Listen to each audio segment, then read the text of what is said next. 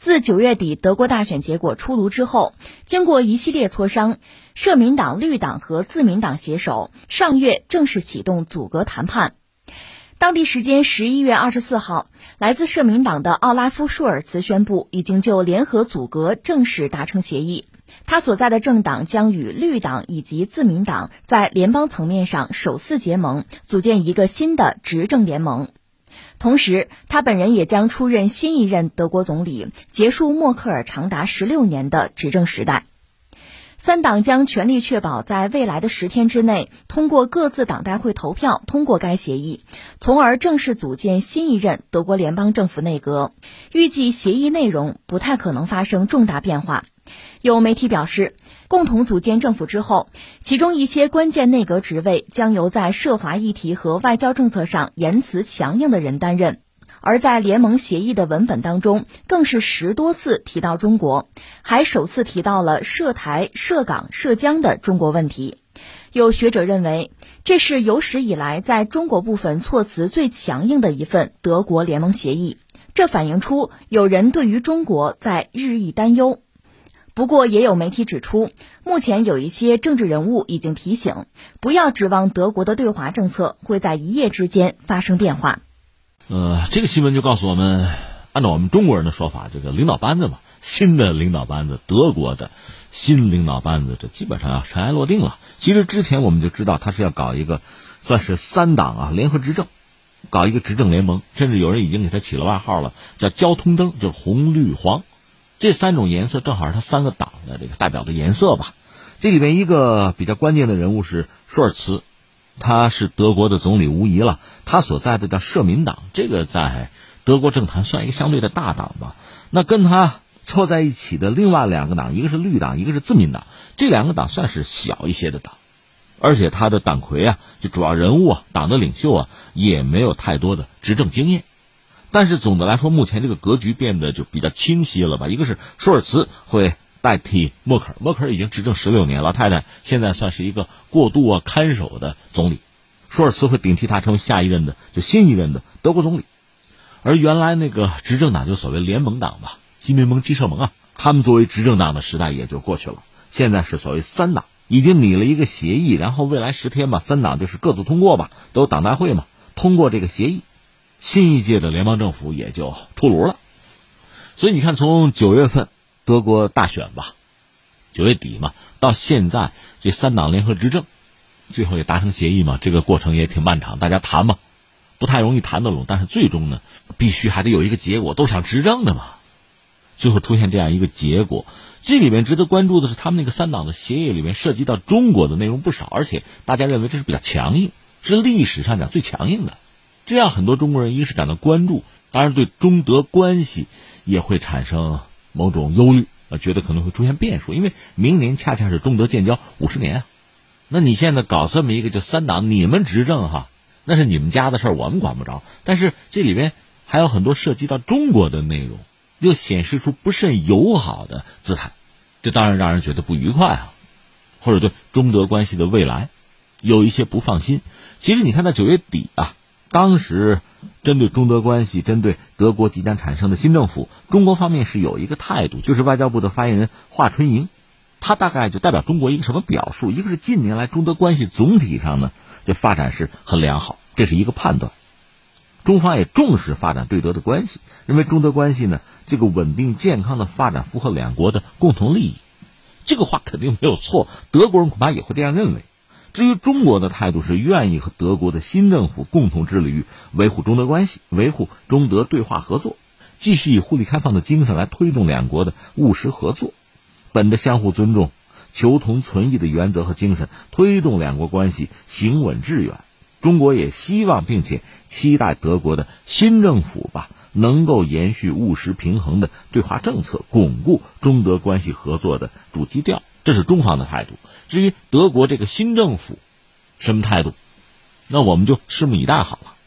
但是从华春莹这个话里，你看他多次谈到务实合作、务实平衡，这当然是有深意的。那这个新闻向我们传递的就是这些消息哈，那怎么来看待？我觉得有这么几点可说吧。第一个呢，确实中德关系可能走到了一个新的十字路口，当然，这不是我们走到，是德国的，因为他的新政府，这个新政府里边呢，那舒尔茨本身呢倒是有执政经验，这没得说啊，他做过政府的官员嘛。那那两个小党的党魁啊，包括一些领袖级的人物啊，一个是没有什么执政经验，而且在前几年嘛，他们在对华的态度上展示出了一些所谓的强硬和无知，有的。那这样一些人上台之后呢，他可能会在内阁里占据一些关键的位置吧。比如涉及到呃经贸，比如涉及到外交，所以不排除对中德未来的关系产生一定的影响。但是作为一个这观察者吧，我个人以为啊，也谈不上太忧虑。为什么呢？就是我向来认为，真正决定两个国家关系的，包括在全球范围内哈，你这个国家在全球的政治啊、经济啊，包括地缘政治的版图上，你是处在什么位置？这个不是靠你的意愿，或者不是简单的靠别人对你的态度来决定的，还是要靠你的实力啊。所以你基本盘没有变化，很多东西的变化就谈不上或者不容易，所以这是我们观察国际政治的一个角度吧。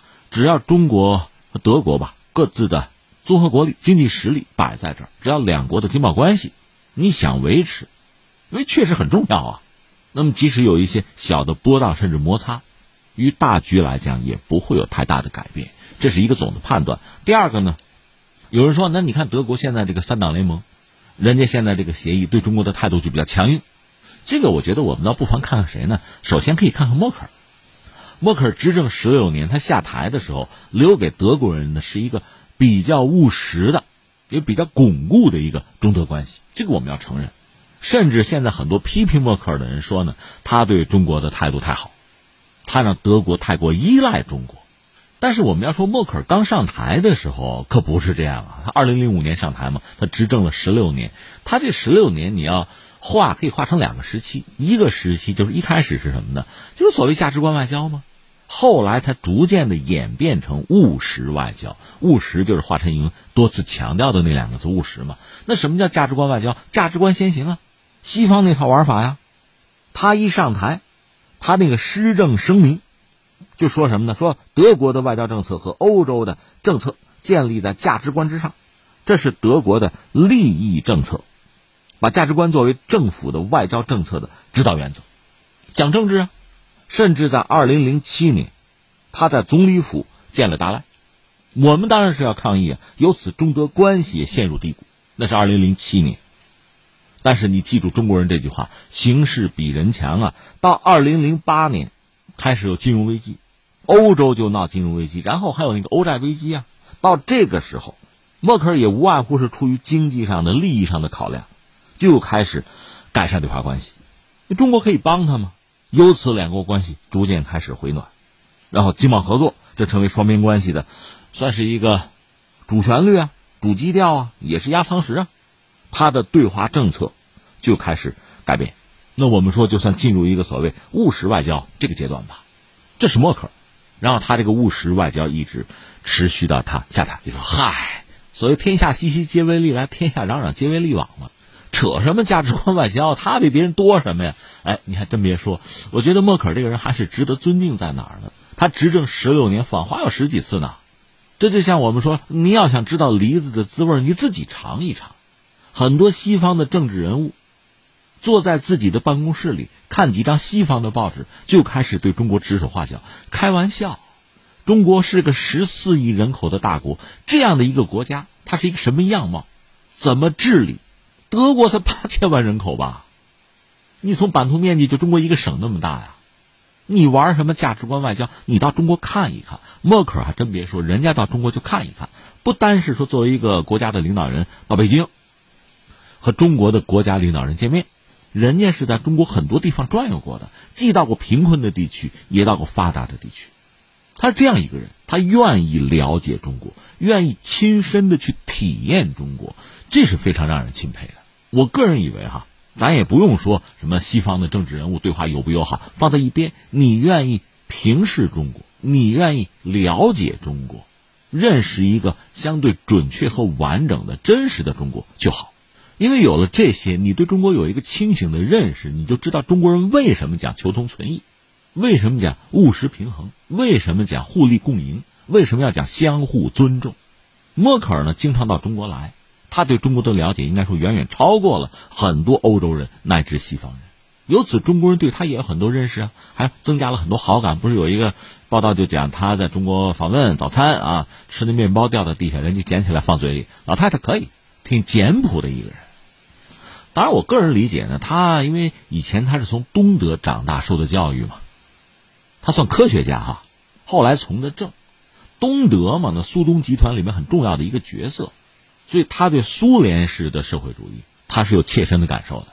甚至你说他因此对苏联那样的国家他有反感啊，他警惕啊，这个不让人觉得意外。但是你拿这套东西套中国，你是套不住的。中国并不是苏东集团的成员，我们的中国特色社会主义和当年苏联那一套不一样啊。所以一方面我们要说，即使默克尔有一些刻舟求剑式的问题哈，毛病也属正常。我们也并不要求所有人和我们想的一样，求同存异嘛。甚至我们说，即使到今天，默克尔对中国依然有偏见，也正常。但是他毕竟是接触了中国，了解了中国，把他那个价值观外交改成了务实外交，而且基于对中国相对比较充分的理解和了解，他会做出比较接近现实的判断。比如，他就觉得中国的发展不是对我们的威胁，他自己做过这个判断，而且他认为不能和中国脱钩啊。这一方面呢，我理解还是他本人啊，作为一个政治家。比较理性，比较实事求是。另一方面，也和整个世界的大势有关系。中国就是一个大国，全球第二大经济体就摆在那儿，你绕也绕不开。这不是美国人一到总统大选也拿中国说事儿吗？哪个总统候选人不得攻击几句中国？你上台之后，你不还得和中国打交道吗？最近你看，拜登不是也承认吗？包括那个他手下的沙利文什么的都承认，美国之前想改变中国呀，这打错了算盘，做不到。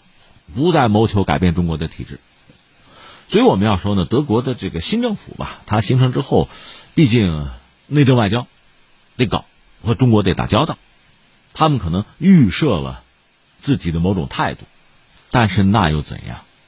刚才我们讲形势比人强嘛，说到底，在办公室里想是一码事儿，真的在现实世界去打交道、去接触是另一码事儿。默克尔为什么从最初的一个价值观外交，最后演变成务实外交？他管理这个国家十六年，总的来说，德国在他的治下是比较稳定，得到一定的发展。他做的不错，德国人总体对他评价也不低。他也不傻，他也不笨。他为什么选择对中国是这样一个态度？那么新的这个德国的管理层。需要用多长时间认清形势，做出一个正确的选择，这就是他们的事情。或者说，打算付出多少代价，找到正确的道路，这个问题就摆在眼前。当然，这也并不是说我们就可以过于乐观哈。对中德关系，实际上事宜时宜啊。今天我倒觉得，除了你探讨中德之间的关系，还有一个关系你不能回避。你说中美吗？或者我们不如说是中国和西方，因为西方在中世纪之后吧。当然那时候主要是欧洲了，美国的历史很短，二百多年嘛。但不管怎么说，到了第几大发现，到了工业革命，西方崛起，掌握了这个世界的一系列的权利，对这个世界相当程度的支配权、话语权，成为这个世界的当仁不让的主角。那几个世纪下来，他的那种自我感觉，他的自信，当然达到相当的程度。即使在今天经济实力有所下降，但是。他曾经居高临下的那个惯性、那个势能，你是可以想象的，所以他确实很难接受一个非西方国家的崛起，而且成为这个世界的主角，这个没什么难理解的。所以你看，不管是美国的拜登也好，还是现在德国这个三党达成这个协议，你看啊，把中国的这个定义很类似。美国是把中国定义成一个主要的战略竞争对手，那和中国的关系大概就是三块吧，一块就是对抗，一块是竞争，还有一块是合作。而德国人现在搞的这个三党的协议里边，给中国的定义也是啊，一个是对手，一个是竞争者，还有一个是合作者。你看拜登那个表述，就是该对抗的对抗啊，该竞争的竞争，该合作的合作，反正是拿美国利益做衡量的。那你换一个角度讲，他要是能和你对抗，他有本事压制你，他肯定压制你。他如果没有这个能力或者不敢，那客观上就是一个竞争竞逐的局面。如果这个他都做不到，那当然就剩下选择合作了。所以，其实一切是赤裸裸的，有点丛林法则的味道，还是拿实力说话吧。